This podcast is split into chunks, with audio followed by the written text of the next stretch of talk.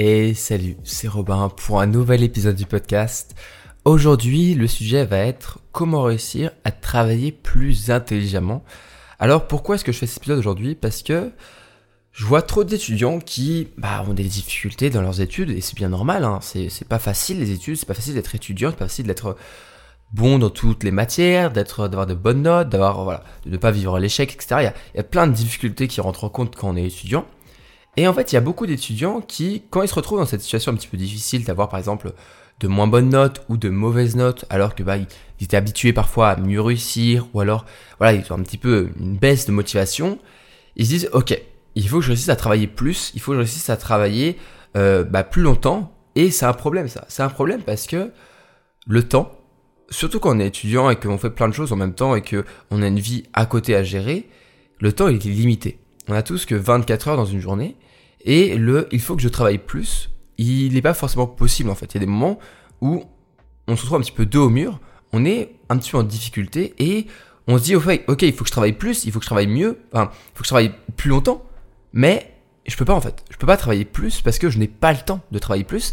Et des personnes qui, arrivent comme ça, ils, ils ont plus de temps libre à supprimer, ils ont plus de, de, de sommeil à négliger, à sacrifier, ils ne peuvent plus travailler plus. C'est pas possible. Mathématiquement, ce n'est pas possible. Et ça, c'est un problème parce que la, la principale chose qu'on pense quand on a des problèmes, c'est de travailler plus longtemps, de travailler plus, de travailler plus dur. Mais ça, c'est un peu une, influence, je pense, de, de des États-Unis, de, l'Amérique, avec la hustle culture, donc le, no pain no gain, le work hard, tout ça, de faut surmener pour réussir à être le meilleur. Je pense que c'est pas forcément une bonne manière de faire, une bonne, c'est pas une bonne situation de juste dire il faut que je travaille plus, il faut que je travaille plus. Ça, c'est une mauvaise influence que peuvent avoir les États-Unis sur nous. Alors oui, c'est intéressant et c'est vrai qu'il faut travailler euh, pour, il faut travailler sur nous-mêmes et il faut réussir à travailler par nous-mêmes pour réussir. Mais travailler plus toujours, c'est toujours plus, ça ne fonctionne pas. Aujourd'hui, on va dire, on va se dire, ok, on va pas travailler plus, on va travailler plus intelligemment. Et c'est un petit peu, si je vais du coup faire un truc à l'anglaise, ça serait don't work hard, work smarter. Et c'est ça, on va, on va, on va, on va, travailler smart, on va, on va travailler intelligemment. Euh, et ça, c'est, vraiment le but parce que travailler intelligemment, c'est juste mieux optimiser son temps et mieux utiliser ce temps. Et donc, tu ne vas pas travailler plus longtemps, mais tu vas juste, le temps que tu travailles déjà aujourd'hui, tu vas le garder et tu vas l'optimiser, tu vas le rendre beaucoup plus efficace et beaucoup plus productif. On va voir cette choses pour réussir à être plus euh, productif et être plus intelligent dans ton travail. Et on commence par le fait de planifier des pauses courtes pour souffler. Le travail, c'est difficile. Le travail, c'est épuisant, le travail, c'est fatigant, et travailler ses études, euh, pendant ses études, et travailler ses, ses révisions, réviser ses cours, c'est difficile. Ça ne va pas forcément parce que c'est pas forcément une fatigue physique, quoique, mais c'est une fatigue mentale. La fatigue mentale, c'est très fatigant. C'est très difficile de rester, voilà, euh, plusieurs heures à réviser, alors qu'on pourrait rester parfois à faire des choses physiques plus longtemps, c'est que la, le, cerveau et le travail physique est très fatigant et très énergivore. Et il faut réussir à prendre soin de, son cerveau et de son esprit et faire des pauses. Faire des pauses pour souffler un coup. Il faut dire que ton cerveau, c'est ton outil de travail. Comme si ben, tu étais, euh, tu maçon, ou on va prendre le cas d'un forgeron. Voilà, t'es forgeron. Euh, il n'y a pas beaucoup de forgerons aujourd'hui, mais on s'en fiche. Dis-toi que t'es un forgeron et que tu forges des armes, ok? Le forgeron, il va prendre soin de son enclume, de son marteau, de son, son four et de sa forge en fait, pour faire des meilleures armes possibles, les meilleures épées, les meilleures haches, les meilleurs, tout ce que tu veux, tu vois. Il veut, il veut que le, métal soit le plus beau, il veut que la matière première soit la meilleure, il veut tout ça et il prend soin de son outil. Et quand son marteau est un petit peu cassé ou que son enclume euh, commence à, à vieillir, il va les changer, il va les améliorer, il va les, les réparer. Eh bien, ton cerveau, c'est ton outil en tant qu'étudiant, en tant que travailleur du savoir. Et le fait de faire une pause, de quelques minutes parfois, quelques dizaines de minutes après une séance de travail, c'est comme si tu prenais, tu étais le, le, forgeron et t'allais mettre un petit coup sur ton enclume ou un petit coup sur son bateau. C'est la même chose. Tu prends soin de ton outil et la seule manière, enfin une des manières en tout cas, de prendre soin de ton cerveau et de ton esprit, c'est de faire des pauses et de, laisser ton cerveau se reposer. Il y a aussi plein d'autres choses avec euh, une santé mentale qui est, euh, qui est plutôt euh, qui est importante, qui tu vas bien dans ta vie, tu vas mieux dans ta santé mentale, il y a tout ça qui est important aussi. Mais le fait de prendre une pause, c'est une manière de faire souffler et de faire aérer ton cerveau ça fait beaucoup de bien. Alors comment faire des pauses et comment bien le faire, ça, ça peut être un sujet d'un podcast complet et j'ai déjà fait un podcast là-dessus. Mais ce que je peux te conseiller, c'est faire quelques minutes. Par exemple, si tu fais la méthode Pomodoro et que tu fais 25 minutes de travail, tu peux faire 5 minutes de pause. C'est pas grand chose sur me dire 5 minutes, mais c'est déjà suffisant. Ensuite, si tu fais par exemple des séances Pomodoro un peu plus longues, comme moi je peux faire, tu vas faire 50 minutes, puis 10 minutes de repos.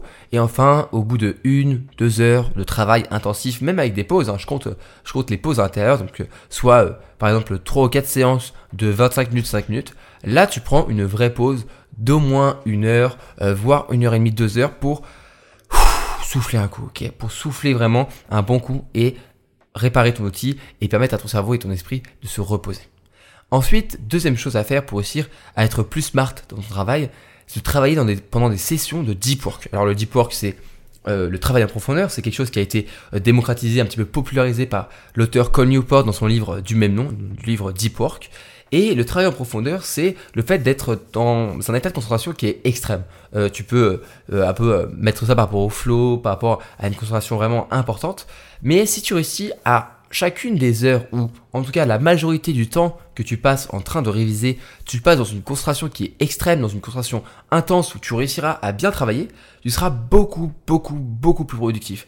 La concentration, c'est pas seulement le fait de rester sur ton, ton cours sans, sans passer à autre chose, sans vouloir aller sur ton téléphone. C'est aussi être tellement à fond dedans que tu ne vois même pas le temps passer. Et c'est comme ça que tu te rends compte que tu peux faire beaucoup plus en un temps qui avant, par exemple, tu pourras faire beaucoup plus en, deux, en une heure ou deux heures que ce que tu faisais avant avec ce même temps.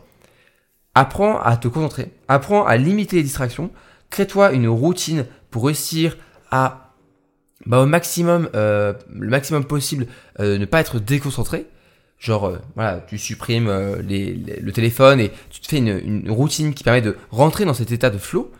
Et comme si, tu mets en place cette routine et tu la fais à chaque fois, en chaque début de session, tu verras pendant ta session, tu seras plus rapidement concentré. Par exemple, tu peux utiliser de la musique, tu peux utiliser euh, un café, par exemple, pour aussi un petit peu euh, te stimuler intellectuellement et te permettre d'être plus concentré. Ça a été montré que voilà, la concentration, malheureusement, euh, le meilleur état de concentration possible, ça reste le silence parce que même une musique calme, même musique comme le, la lo-fi ou des playlists focus sur, par exemple, que tu peux trouver sur Spotify, Deezer, Apple, Apple iTunes, etc. Tu auras toujours une partie de ton esprit qui sera, qui sera dans cette musique. Moi-même, quand j'écoute un petit peu de musique, j'ai un petit bout de concentration qui est parti là-dedans mais c'est un équilibre entre, oui, la musique, ça peut te déconcentrer un petit peu, un tout petit peu, si tu prends de la musique assez calme, mais c'est souvent, ça rend les choses beaucoup plus plaisantes. Donc moi, je te conseille, je t'invite à prendre une, playlist de piano ou, de lo-fi, ou des choses un petit peu, un peu cool comme ça, pour passer du temps et écouter cette musique tranquille. Maintenant, passons à deux choses qui seront par rapport aux listes de tâches aux tâches à faire, aux to-do list. Et je préfère euh, maintenant euh, me, un petit peu me, faire pardonner mais les to-do list, pendant longtemps, je me suis dit, ouais, c'est pas très utile. C'est quelque chose qui est pas trop fait pour moi, ou alors, euh, bon, c'est un truc pour ceux qui sont trop organisés, les gens un petit peu trop au-dessus, tu vois. Euh, en fait, les to-do list, c'est trop bien. En fait, c'est vraiment trop bien. J'ai pas vraiment d'autre manière de le dire. Les to-do list, ça me permet, moi, aujourd'hui, d'être beaucoup plus productif sans forcément avoir une organisation euh, une organisation militaire euh, très très très dure, très complexe, avec vraiment une minute à chaque fois où je dois faire des trucs. Juste une liste de tâches que je trie euh, par par urgence. J'ai urgent, important, etc. Et donc je peux savoir à peu près ce que je dois faire et ce qui est pas trop grave si je le fais pas tout de suite. J'utilise aussi la, la, la, règle des trois pour choisir toujours trois tâches à effectuer par jour qui me sont essentielles. Et donc les listes de tâches, ça m'aide énormément au quotidien depuis maintenant plus d'un an. Je fais ça tous les jours.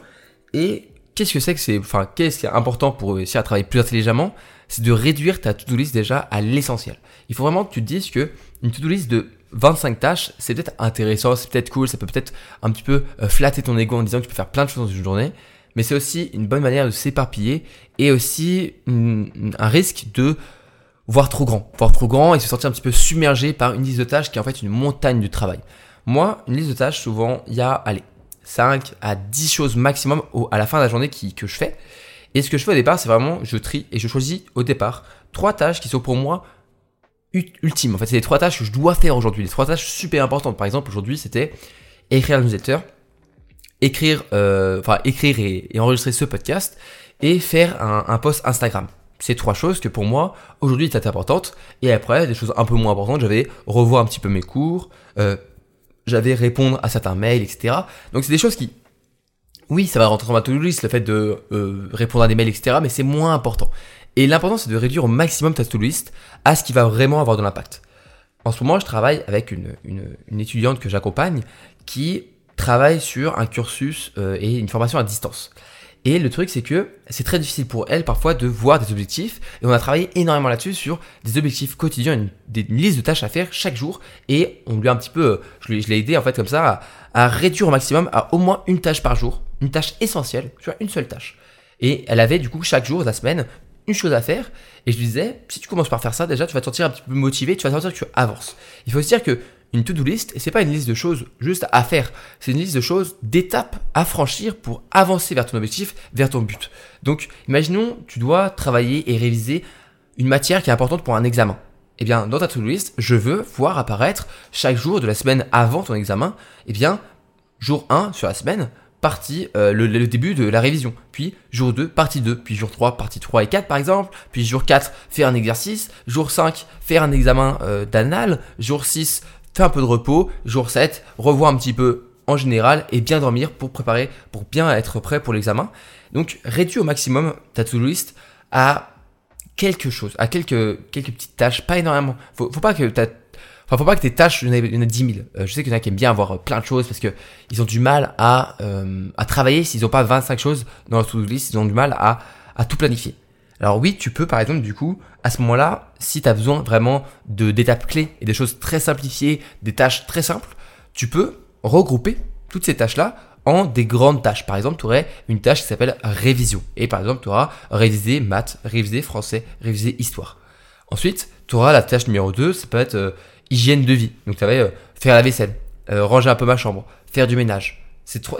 Au lieu de faire une grande to-do list, tu fais une to-do list et en dessous, tu fais, euh, tu fais des, sous-tâches. Donc, essaye comme ça de gérer avec des sous-tâches, ce sera souvent plus motivant. Mais tout ce qui est pas trop utile dans ta to-do list va encombrer ton cerveau, encombrer ton esprit et t'empêcher d'être plus productif. Donc, réduis ta to-do list au maximum à tout ce qui est vraiment essentiel. Et si tu réussis à la fin de la journée à faire tout ce qui était essentiel, tu peux passer à autre chose tu peux faire euh, et ajouter des choses dans ta to-do list, mais c'est important de ne pas mettre trop et ne pas te surestimer. Vaut mieux parfois un petit peu se sous-estimer, être plus productif que ce que l'on pensait et rajouter des choses ensuite. Et la deuxième chose par rapport aux tâches et aux to-do c'est que parfois on a plein de petites tâches, des petites tâches qui sont pas très importantes. Genre, euh, il faut que tu euh, ranges un tiroir dans ton bureau, il faut que tu fasses le ménage sur la table de la cuisine, il faut que tu fasses tout ça, des, des trucs assez simples, mais c'est des tâches à faire. C'est quand même important, il faut que tu les fasses et eh bien à ce moment-là, regroupe toutes ces petites tâches, si possible, ensemble. Si imaginons tu as, plein de petites tâches ménage, fais-toi une grande tâche ménage et fais tout d'affilée. Parce que si tu réussis à faire tout d'affilée, tu auras un petit peu un, un, momentum, un élan productif par rapport à une même tâche. Et si tu regroupes les petites tâches qui sont assez similaires dans une seule et grande tâche, tu seras souvent plus, tu seras souvent plus productif, plus efficace quand tu feras chacune de ces petites tâches plutôt que les éparpiller et que ça soit des interruptions au sein même de ta journée. Si imaginons à chaque fois que tu dois faire une pause, euh, tu fais une tâche de ménage, ça va être vite chiant et ça va vite t'interrompre vraiment dans un cycle qui est plutôt fluide, plutôt naturel. Il faut que ta journée soit vraiment un cheminement naturel, qu'il n'y ait pas de moments bloquants, des moments où tu, te sens mal, ou des moments où tu es fatigué. Il faut que ce soit vraiment, tu réfléchisses ta journée par rapport à ton énergie et par rapport à comment tu te ressens et comment tu fais les choses. C'est-à-dire que quand tu travailles, eh bien, mets toutes les tâches travail à peu près au même moment quand tu seras en mode euh, faire des choses euh, qui n'ont pas besoin de beaucoup d'énergie, eh bien fais-le plutôt à la fin de la journée parce que tu auras moins besoin d'énergie. Si par exemple tu as euh, un truc qui va être voilà un peu de ménage etc, plein de petites tâches de ménage différentes, genre je sais pas nettoyer la salle de bain, voilà des trucs comme ça, nettoyer mon bureau, passer un aspirateur, le coup d'aspirateur, et bien tout ça mêlé au même moment de la journée, tu seras plus productif et ça fera un peu une coupure dans ta journée en mode bon bah, pendant une heure je fais le ménage, j'écoute un podcast, je passe l'aspirateur, je, range un petit peu, je nettoie, je me mets un petit peu tranquille et si tu regroupes tout ça au même, au même, moment, souvent tu seras plus efficace et plus productif et tu finiras plus vite euh, à faire ces tâches qui sont parfois bah, pas, très intéressantes. Pareil, j'y pense, mais du coup, euh, pendant ces tâches-là qui sont souvent des tâches plutôt manuelles où tu as ton cerveau qui est un petit peu libre de penser, n'hésite pas à écouter des conférences, à écouter des podcasts, comme ce que tu peux faire peut-être en ce moment même, euh, faire des choses comme ça qui sont intellectuelles, qui permettent d'apprendre des choses, qui permettent d'avancer dans ta vie, de, de te développer personnellement, mais parce que, enfin, fais-le pendant ces moments-là parce qu'on va dire que c'est pas euh, rendre productif ces moments-là parce que je suis pas à crier et à pousser à toujours être productif, c'est pas mon genre. Mais euh, je trouve ça toujours cool de faire le ménage avec un petit podcast, un petit truc parce que le ménage souvent il passe mieux. Tu, tu, tu comme ça, tu écoutes tranquillement, tu, tu fais bien ton travail parce que souvent euh, on peut penser que ça te déconcentre le fait d'avoir un podcast ou le fait d'avoir quelque chose, mais en fait ton cerveau il est capable de se concentrer très bien sur ce que tu fais manuellement et aussi mentalement. C'est deux choses séparées et ton cerveau il arrive à faire les deux choses en même temps parce que c'est des choses qui sont différentes. Si par exemple tu devrais euh, penser euh, à quelque chose de très visuel, euh, par exemple imaginer comment tu vas faire, tu vas changer tes meubles et acheter de nouveaux meubles dans ta chambre, donc tu, tu visualises en mode en 3D ta chambre, comment ça peut se faire alors que tu es en train de conduire, là ça va être compliqué parce que conduire, tu as besoin de cette énergie, de cette concentration visuelle pour gérer l'espace. Donc tu peux pas faire les deux choses en même temps. Mais quand tu fais du ménage, par exemple, tu as les mains qui nettoient, tu as les mains qui font la vaisselle, mais tu peux toujours avoir ton esprit qui pense à euh, voilà un podcast sur comment réussir à travailler plus intelligent.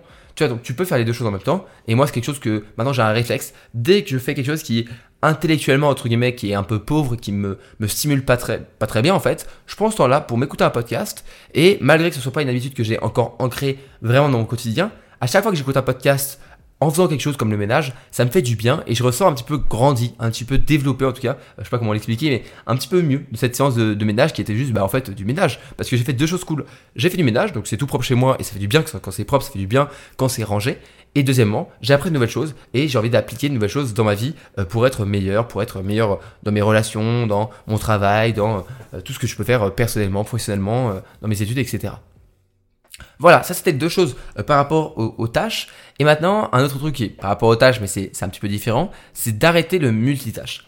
Alors, le multitâche, c'est quelque chose que Là, tu vois, tu vas me dire, euh, ouais, mais comment ça, arrête le multitâche? Tu viens à peine de me dire de faire deux choses en même temps. C'est travailler, travailler mentalement, euh, en même temps, enfin, et faire le ménage, c'est deux choses en même temps, c'est du multitâche. Non, parce que comme je t'expliquais avant, le multitâche, c'est dangereux quand c'est deux choses qui sont similaires.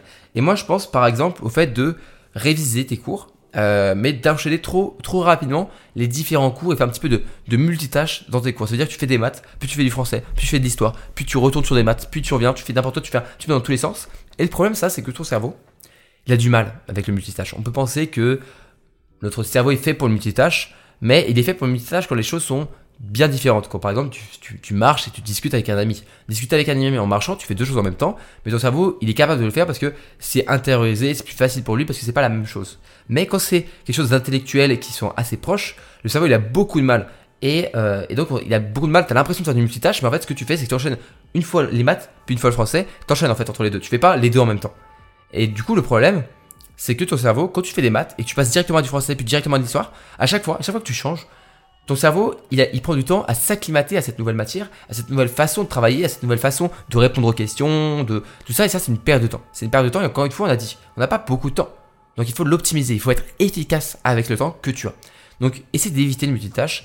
Et pour ça, c'est pour ça que j'aime bien faire des, des pauses et que je t'ai aussi de, proposer et, conseiller de faire des pauses euh, courtes pour souffler. C'est que ces pauses-là, elles permettent de couper aussi entre deux tâches différentes pour réussir bien à limiter le multitâche et à limiter les résidus d'attention. Les résidus d'attention, c'est quand tu fais une tâche A, par exemple les français, et tu passes sur une tâche B, par exemple les maths, et pendant que tu fais les maths, ton cerveau il est encore en train de penser un petit peu au français. Et le problème, c'est que ça, cette partie de concentration que tu n'as pas pour travailler euh, tes maths, eh bien, c'est une perte sèche. Et le problème, c'est que ça peut, c'est une, perte qui va, du coup, te coûter du temps. Et encore une fois, le temps, il faut réussir à le gérer, il faut réussir à le rendre plus long, à, le, rendre plus efficace. Donc, on évite le multitâche et normalement, tu devrais réussir à être plus efficace dans ton travail. Ensuite, une dernière chose, la sixième chose que je te conseille pour réussir à travailler plus intelligemment, c'est d'utiliser la loi des 80-20 ou la loi de Pareto. Donc, c'est de trouver les 20% qui te donnent 80% de tes résultats. Encore une fois, dans ton cours, si tu prends que 20% de ton cours, que tu révises les 20% de ton cours qui sont essentiels, vraiment, et que tu, trouves ces 20%, tu auras normalement presque 80% de ta note le jour de l'examen. 80% de la note, c'est un 16 sur 20. Et franchement, je sais pas ce que je donnerais pour avoir des 16 sur 20 en révisant que 20% de mon cours. Mais c'est comme ça. Ça arrive, c'est plus ou moins 20%, hein, c'est pas un chiffre exact, ok? Mais l'idée là, c'est que forcément, il y a une partie essentielle de ton cours qui va t'apporter énormément. Pour trouver cette partie de ton cours, essaye de voir euh, ce qui revient sans cesse dans les exercices. Quelles sont les questions types Qu'est-ce qui te demande à chaque fois qu'on te demande? Quelles sont les questions que on demande parfois, mais souvent, il n'y a rien et c'est des parties du cours qui servent un petit peu, entre guillemets, à rien. Quelles sont les questions et ce qu'on veut qu'on te demande de savoir? Pose la question au prof, demande-lui, monsieur, madame, qu'est-ce que je dois savoir pour l'examen? Qu'est-ce qui est important? Qu'est-ce qui est essentiel? Tu demandes qu'est-ce qui est essentiel à réviser, qu'est-ce qui est essentiel à savoir? Les profs, c'est eux qui font les évaluations, c'est eux qui font les cours, c'est eux qui mettent en place tout ça, qui font les TD, qui font les exercices. Ils savent exactement pertinemment ce qui est le plus important.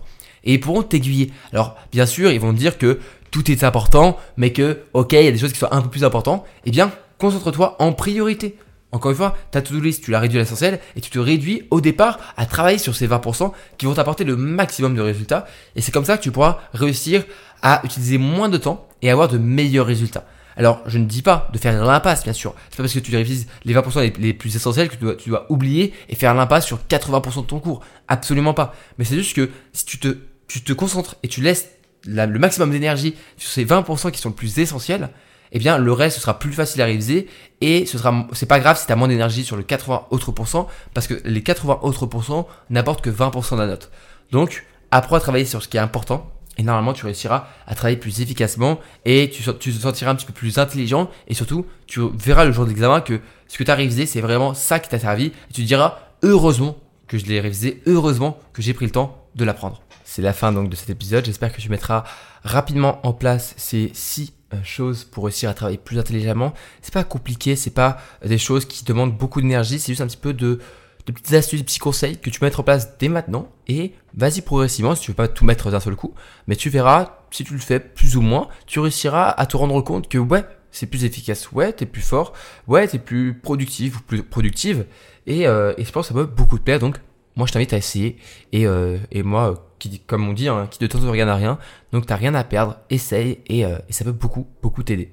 Si tu aimes mon podcast Études indépendant, n'hésite pas à le partager, à en parler autour de toi. Je sais que c'est pas le genre de choses qu'on fait, de partager un podcast. Souvent on partage des vidéos YouTube, des TikTok ou des choses comme ça, mais partage le, le podcast, parle-en un petit peu autour de toi, euh, tu envoies le lien, voilà. Après, j'avoue que c'est pas le truc le plus facile à faire de partager un podcast, mais si tu le fais, euh, je te remercie grandement. Tu peux aussi t'abonner au podcast, bien sûr, pour, pour recevoir une notification euh, à chaque fois qu'il y a un nouvel épisode du podcast, parce que je fais pas forcément euh, un contenu régulier avec genre chaque jour exactement, à chaque heure exactement, je sors un podcast. C'est plus du feeling, c'est plus quelque chose que je fais chaque semaine, bien sûr. Je le fais deux à trois fois par semaine, mais voilà. Abonne-toi pour vraiment ne, rien rater et avoir la, la notification, pardon. Sinon, voilà, moi je te dis une bonne, je te, souhaite une bonne journée, une bonne journée ou une belle soirée euh, si tu m'écoutes le soir. Je te dis à la prochaine du coup pour un nouvel épisode du podcast Études indépendant. C'était Robin. Salut, salut